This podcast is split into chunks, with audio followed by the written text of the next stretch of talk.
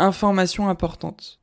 L'enregistrement de cet épisode a été fait en connaissance des polémiques qui entourent l'auteur de la saga Harry Potter. J'ai dû, pour le bon fonctionnement du podcast, m'appuyer sur certains éléments de sa vie. Toutefois, la diffusion ou l'enregistrement de ce podcast ne signifie en aucun cas que je suis en accord avec les actions et les propos tenus par l'auteur. Merci de votre compréhension et bonne écoute. Bonsoir, soyez les bienvenus dans Marque Page. Ici, on parle littérature en tout genre.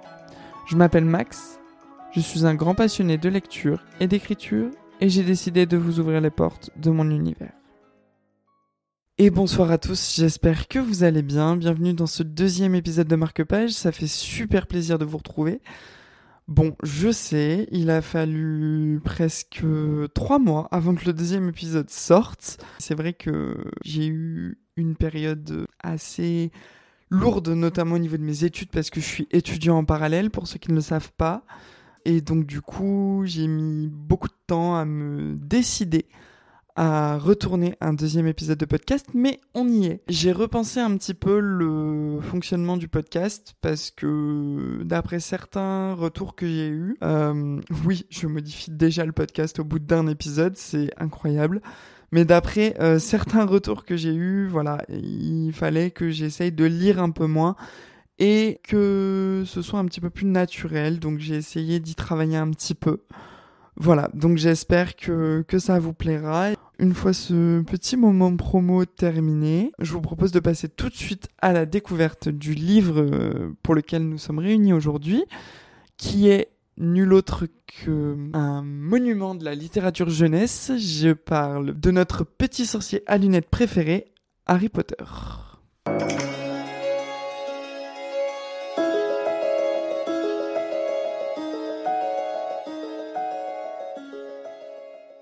Pour ceux qui ne le savent pas, Harry Potter est une série de sept livres, donc de sept romans jeunesse, écrits par une autrice qui s'appelle J.K. Rowling entre 1997 et 2007. Le premier volet est sorti au Royaume-Uni le 26 juin 1997. Ce premier volet se nomme Harry Potter and the Philosopher's Stone traduit littéralement Harry Potter et la pierre philosophale, mais ce n'est pas ce titre-là qui a été retenu par la maison d'édition française Gallimard Jeunesse, puisque la version française s'appelle Harry Potter à l'école des sorciers. Elle a été traduite donc de l'anglais vers le français par Jean-François Ménard, qui s'est occupé de traduire l'ensemble de la saga le livre, euh, dans sa version française, est sorti le 9 octobre 1998, donc si je ne m'abuse, presque un an et demi après la parution originale euh, du livre. Ce livre se classe, en tout cas selon ma classification,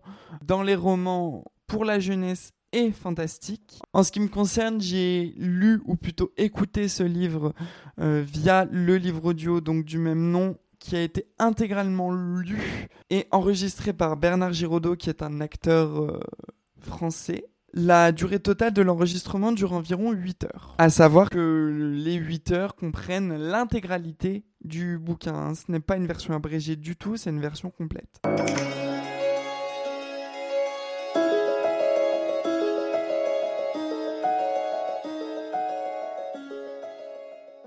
Maintenant qu'on en sait un peu plus sur euh, le livre en lui-même, je vous propose euh, d'en apprendre davantage sur son auteur ou son autrice. Donc son auteur, J.K. Rowling, de son vrai nom Joanne Rowling, est né le 31 juillet 1965 à Yates, en Angleterre, qui se situe dans le comté du Gloucestershire du Sud. Donc le père de J.K. Rowling est de profession ingénieur aéronautique. Sa mère est technicienne de laboratoire. Elle se passionne très tôt pour la littérature qu'elle trouve distrayante. Son premier travail après avoir effectué une scolarité exemplaire est secrétaire. C'est en 1997, après donc la sortie du premier tome, qu'elle se fait connaître. Premier tome qui, on le verra plus tard, connaît un succès presque immédiat.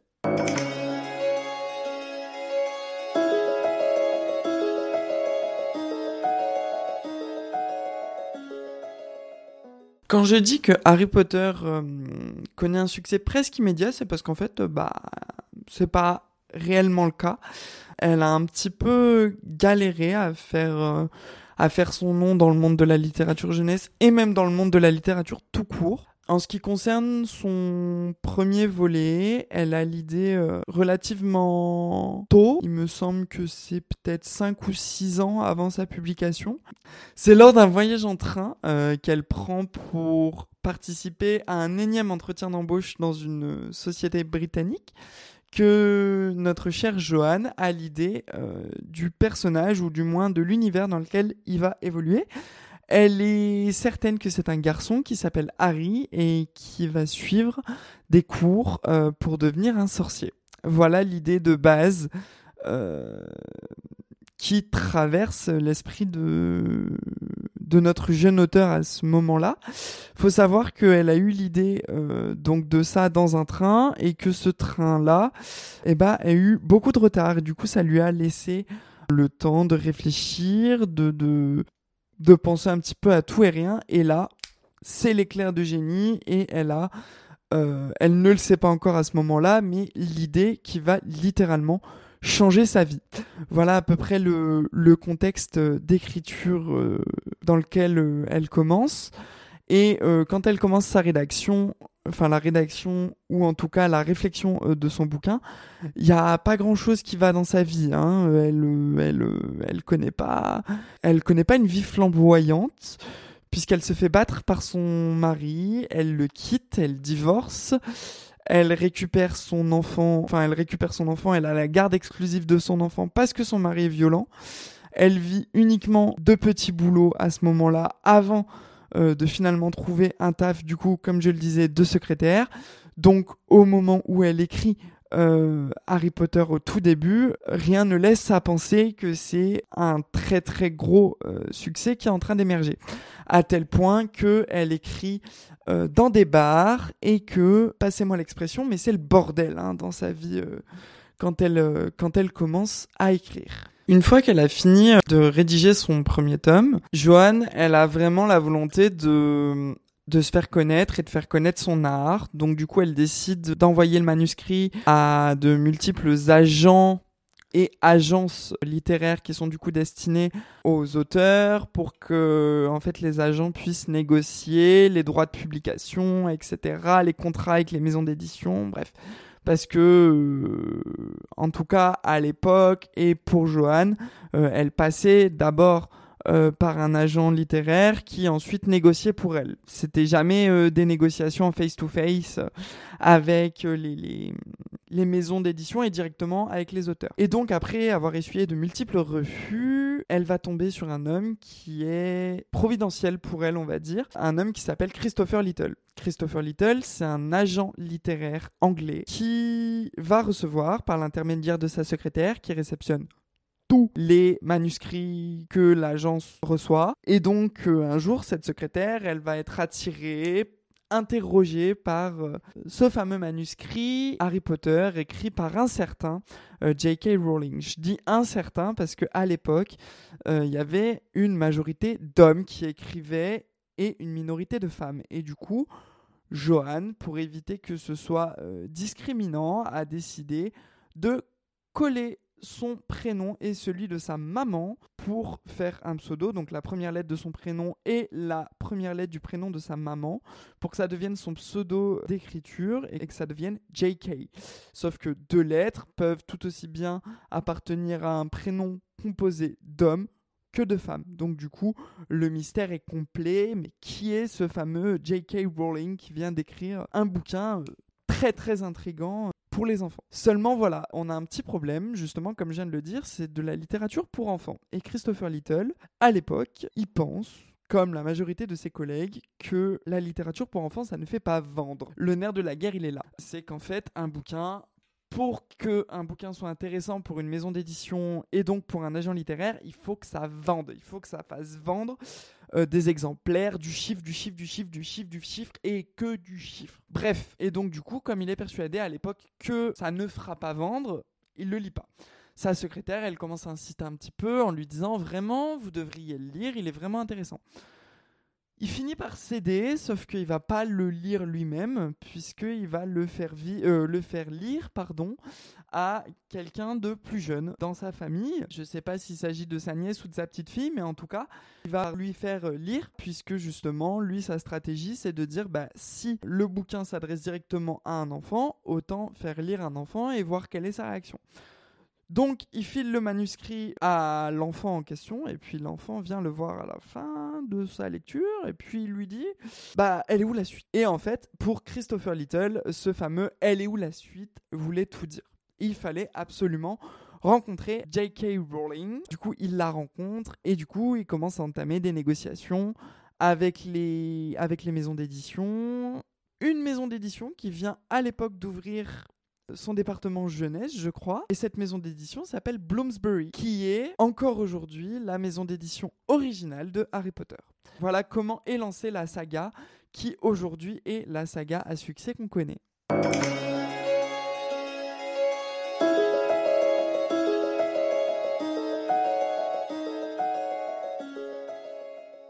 Maintenant, du coup, je vais vous parler de la relation que j'ai moi-même, ou plutôt de comment j'ai découvert euh, le livre Harry Potter et la saga euh, dans sa globalité. Tout à l'heure, euh, donc il n'y a même pas 30 secondes, je parlais de relation parce qu'effectivement, j'ai une relation particulière avec cette saga. Pas forcément avec le tome 1 d'Harry Potter, mais avec la saga dans, dans son ensemble. J'ai vraiment une relation particulière parce que c'est grâce à cette saga que j'ai vraiment commencé à lire. Avant, je ne lisais que ça. Mon seul et unique bouquin de référence. Je suis vraiment tombé dans la marmite Harry Potter quand j'avais 8-9 euh, ans, donc euh, fin CM2, début 6e, et je ne jurais à l'époque que par ça, et ça a duré pendant des années. Depuis mes 8-9 ans, j'ai toujours été fan d'Harry Potter, dans tous les sens du terme, mais tous, tous, tous, sans exception. Ça s'est un peu calmé là euh, depuis, depuis quelques années, mais je suis quand même très attaché à cette saga parce que c'est grâce à elle que les portes de la littérature se sont ouvertes, simplement. C'est aussi grâce à cette saga que je me suis découvert un intérêt particulier pour l'écriture et la manipulation des mots et le fait qu'on peut créer des univers qui sont totalement euh, différents de, de notre réalité en fait. On peut se créer littéralement une réalité parallèle grâce à, à nos mots, notre imagination, etc. Et ça, je l'ai compris grâce à Harry Potter. Je reviendrai plus tard dans un autre podcast à l'occasion sur ça, mais en tout cas, Harry Potter a changé ma vie. Sur ce point-là, je sais, j'utilise des termes très fort. Mais j'ai commencé à écrire moi euh, à 14 ans et j'étais en plein dans la lecture et la découverte d'Harry Potter à ce moment-là. Voilà. Et du coup, grâce à cette saga, j'ai pu découvrir d'autres sagas qui sont similaires, comme Le Hobbit, Le Seigneur des Anneaux, The Mortal Instrument dont on a commencé à parler dans le premier épisode de podcast et dont on parlera très prochainement. Mais, euh, mais voilà, en tout cas, Harry Potter sur ce point a été euh, bouleversant pour moi. Euh, le premier tome en particulier parce que c'est par celui-là que j'ai commencé à découvrir euh, la saga. Et du coup, je parlerai euh, inévitablement des autres tomes. Mais en tout cas, voilà pour cette partie. Maintenant, comment est-ce que je résume ce premier volet?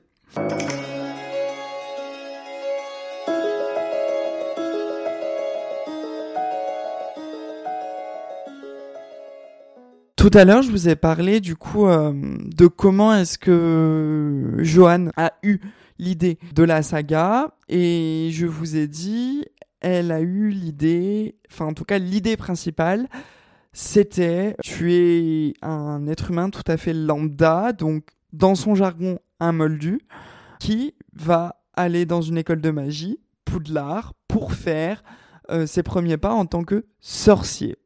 Voilà.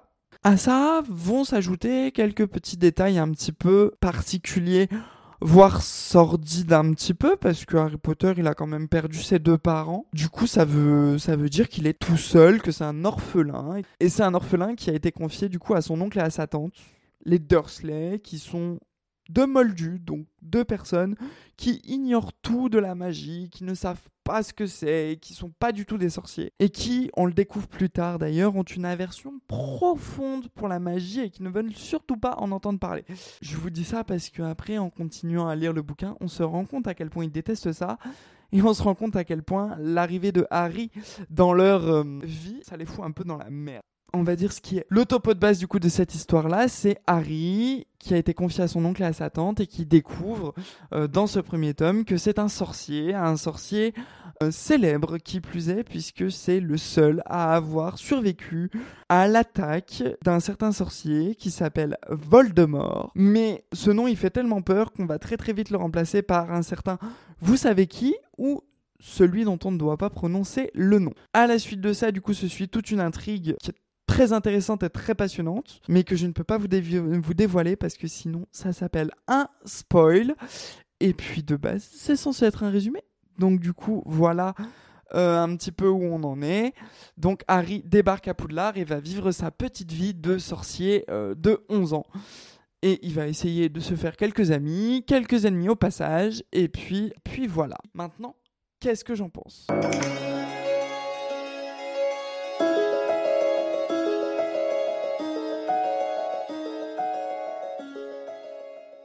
Maintenant, je vais vous dire ce que j'en pense de, de ce livre. Dans l'ensemble, je trouve que c'est un très bon livre introductif parce que bah, il pose vraiment tous les jalons euh, de la de la saga, c'est-à-dire toutes les bases vraiment hyper importantes, ce que c'est qu'un moldu, ce que c'est qu'un sorcier, comment les moldus évoluent dans leur vie, comment les sorciers évoluent dans leur vie, comment ils gèrent leur argent, bref, tout toutes les bases qui servent à la bonne compréhension d'un univers fantastique, surtout chez les enfants, bah en fait tout y est là.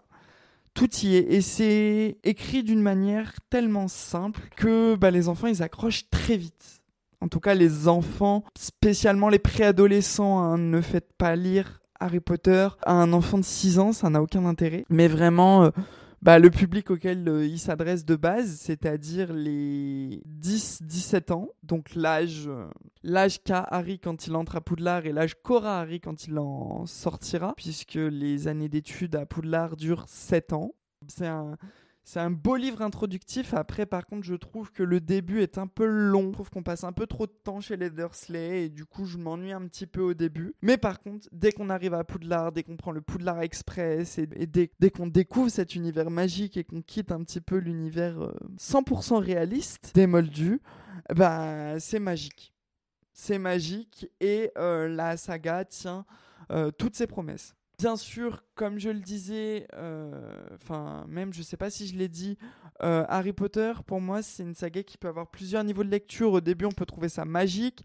Puis après, en la relisant, on peut redécouvrir certains éléments. En la re-relisant, on peut redécouvrir encore quelque chose, l'aborder sous un angle nouveau qu'on n'aurait jamais euh, abordé initialement. Mais moi, là, j'en suis à un stade où je l'ai tellement lu que j'aimerais pouvoir euh, réécrire la saga complètement. Pas complètement, mais réécrire la saga histoire d'alléger ou de complexifier un petit peu le bouquin. Mais en tout cas, en première impression, je trouve que c'est un très bon premier livre qui est prometteur.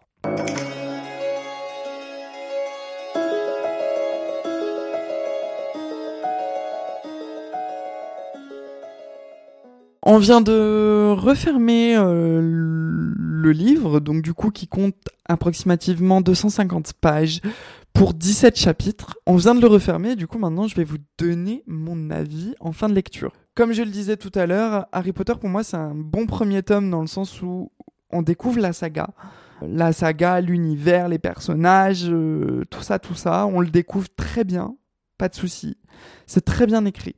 Pour une première lecture, par contre, l'un des gros avantages qu'on a avec Harry Potter, c'est que c'est une saga qui peut se lire à n'importe quel âge de la vie, et c'est ce qui explique le fait que j'ai été fan et que j'ai lu que cette saga pendant des années, c'est parce qu'on peut avoir plusieurs niveaux de lecture. On peut avoir littéralement plusieurs niveaux de lecture, c'est-à-dire ne pas interpréter euh, la saga de la même manière, euh, suivant si l'on a 11, 12 ou 20 ans. Et c'est ce que je trouve d'hyper intéressant. Moi, je l'ai lu... Euh, une bonne euh, dix ou quinzaine de fois. Enfin, en tout cas, je l'ai écouté une bonne dix ou quinzaine de fois. Je l'ai tellement écouté que les, que les CD sont rayés. Mais en tout cas, voilà, je, je, je, trouve que c'est une saga qui peut être lue à pratiquement tous les âges de la vie et qui, du coup, peut être interprétée de manière euh, différente selon l'âge auquel on lit euh, ce livre. Toutefois, il reste quand même indiqué pour des enfants de 10 ans, donc à commencer à lire à partir de 10 ans.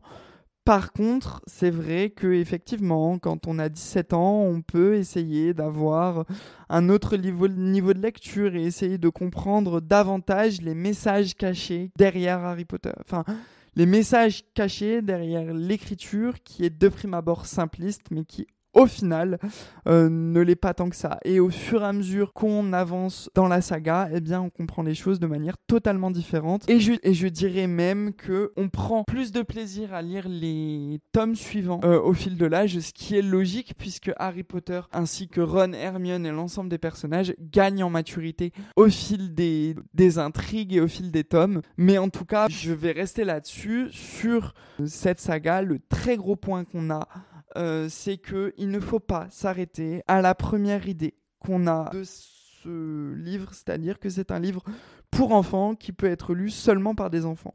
Lisez Harry Potter, prenez tout autant de plaisir à le lire que vous ayez 17, 77 ou 99 ans, c'est génial. Un petit point quand même sur l'intrigue principale, donc l'intrigue principale, comment dirais-je, le nœud de l'histoire quand Harry arrive à Poudlard, globalement, on peut le faire commencer à partir du moment où il y a cette histoire de vol de la pierre philosophale euh, à Gringotts jusqu'à la fin, donc le chapitre 17, l'homme aux deux visages. Et sur cette intrigue-là, euh, j'ai pas grand-chose à dire si ce n'est qu'elle est euh, ensorcelante. Clairement, elle peut paraître, comme je le disais, simpliste de base. Et oui, effectivement, au bout de 5 ou 6 lectures, on le connaît par cœur, mais on ne s'en lasse pas. Parce qu'au final, on s'attarde sur des détails qu'on n'avait pas vus avant, ou alors on prend plaisir à redécouvrir aussi certains détails. Voire, on prend plaisir aussi à se à s'imaginer une autre manière de voir et de concevoir et d'écrire même Harry Potter. En tout cas, moi, quand j'écoute Harry Potter, ça me fait ça. Mais en tout cas, euh, l'intrigue en elle-même, elle est juste euh, top. Et très franchement, même si j'avoue que des fois, Harry peut avoir un côté un peu pénible, un peu euh, je suis celui à qui il est arrivé plein de merde dans la vie et du coup je dois forcément me faire plaindre. Même si ce côté-là peut être un petit peu présent, on se laisse assez vite porter par, euh, l'intrigue et puis aussi par le reste euh, des personnages qui adoucissent un petit peu ce trait-là, un petit peu le côté euh, tête à claque de Harry. En tout cas, ce que je viens de dire là, et ça vaut pour euh, l'intégralité de mes podcasts, ce n'est que mon avis personnel, vous avez le droit d'avoir le vôtre, et je vous invite même à me donner, à me communiquer cet avis-là en bas euh, du podcast ou alors sur les divers canaux de diffusion, voire sur mes réseaux.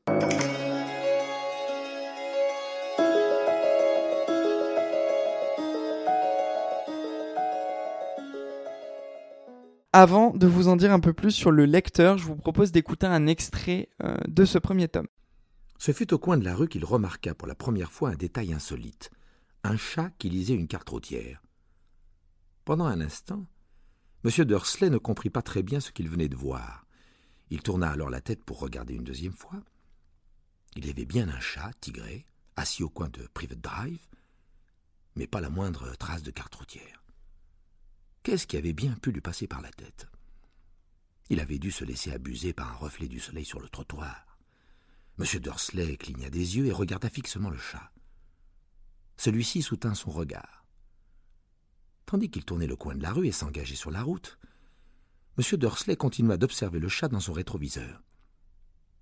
L'animal était en train de lire la plaque qui indiquait Private Drive. Non, voyons, il ne lisait pas, il regardait la plaque. Les chats sont incapables de lire des cartes ou des écriteaux. M. Dursley se ressaisit et chassa le chat tigré de son esprit.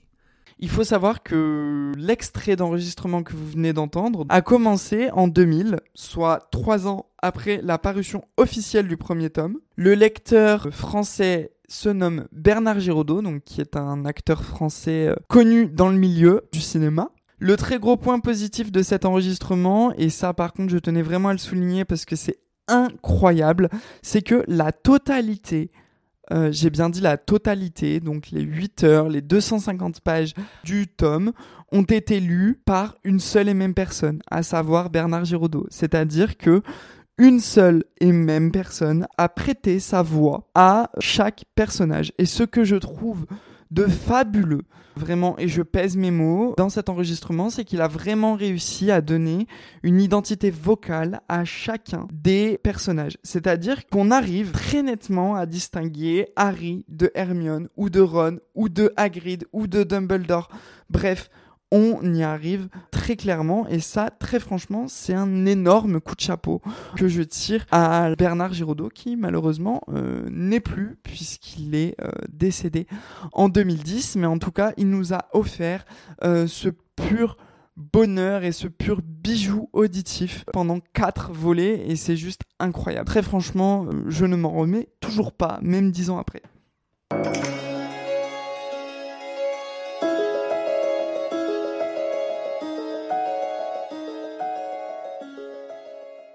Le livre, on va se focaliser sur un autre aspect que j'apprécie beaucoup, c'est le cinéma. Et donc là, du coup, j'ai voulu savoir quelles étaient ou quelle était l'adaptation cinématographique ou une autre adaptation sous une autre forme du livre initial. Et donc, vous me voyez venir avec mes gros sabots, je vais inévitablement vous parler de l'adaptation cinématographique d'Harry Potter, donc produit par Warner Bros. Je, ne peux pas ne pas vous en parler, c'est pas possible. C'est un film qui a marqué vraiment le, le 7 art, en tout cas qui a marqué ma vision euh, du 7 art. Et je ne peux pas ne pas vous en parler. J'en parle très vaguement, simplement en vous disant qu'il est sorti en 2001 et qu'il a permis de faire connaître euh, trois acteurs qu'on n'oubliera certainement jamais. J'ai nommé Emma Watson, Daniel Radcliffe et Rupert Grint. C'est un premier opus qui est réalisé par Chris Columbus, à qui l'on doit également Maman j'ai raté l'avion. Je pose juste ça là hein, pour vous dire que c'est pas un petit réalisateur de pacotille qui s'est occupé de l'adaptation cinématographique. Non, euh, sans déconner, parce que j'abuse peut-être un petit peu sur, euh, sur les termes, mais en tout cas, euh, cette adaptation, elle est juste incroyable et on en reparlera dans un prochain podcast. Je sais, je suis assez dithyrambique avec euh, cette saga et je trouve assez peu de points négatifs, quoique si j'en ai trouvé quelques-uns quand même. Mais vraiment, voilà, je suis dans l'ensemble très positif sur ce livre, même si voilà, il y a quelques aspects qui sont négatifs, mais ils sont moindres par rapport vraiment à l'affection, voire à l'amour que j'ai pour, euh, pour ce premier tome. Vraiment. Voilà, je, je pense que, que vous avez réussi à comprendre l'essence de ce premier tome, ou en tout cas ce que, ce que j'ai voulu vous en faire euh, partager. J'espère que j'ai réussi à vous transmettre cette, euh, cet amour et cette passion euh, que j'ai pour la saga et pour ce premier tome. Voilà, j'espère que, que ça vous a plu et que, et que je vous ai donné envie de relire ce premier tome. Voilà, je pense que je vais m'arrêter là-dessus. Je pense vraiment, si on doit retenir quelque chose de ce premier tome, que c'est un excellent premier tome introductif qui convient à toutes les tranches d'âge et qui fait clairement comprendre la magie et la sorcellerie de ce premier tome et de cette saga qui est magique et qui a marqué son époque. J'espère en tout cas que ce deuxième épisode de Marque-Page vous aura plu que cette nouvelle formule vous aura plu aussi. Donnez-moi votre avis, n'hésitez pas. Je vous souhaite de passer une bonne journée, une bonne nuit, une bonne soirée suivant quand est-ce que vous écoutez ce podcast. Je vous dis à très bientôt. N'oubliez pas que si vous le souhaitez, vous pouvez me joindre via mes réseaux sur Facebook et Instagram en tapant le temple des mots, l'ensemble des liens et des comptes cités, des sources, etc. sont disponibles en barre d'infos de ce podcast.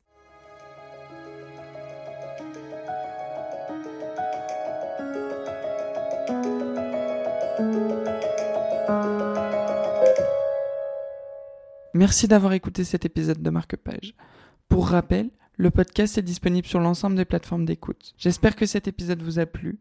N'hésitez pas à le noter, à le commenter ou encore à vous abonner. Je vous dis à très bientôt pour un nouvel épisode.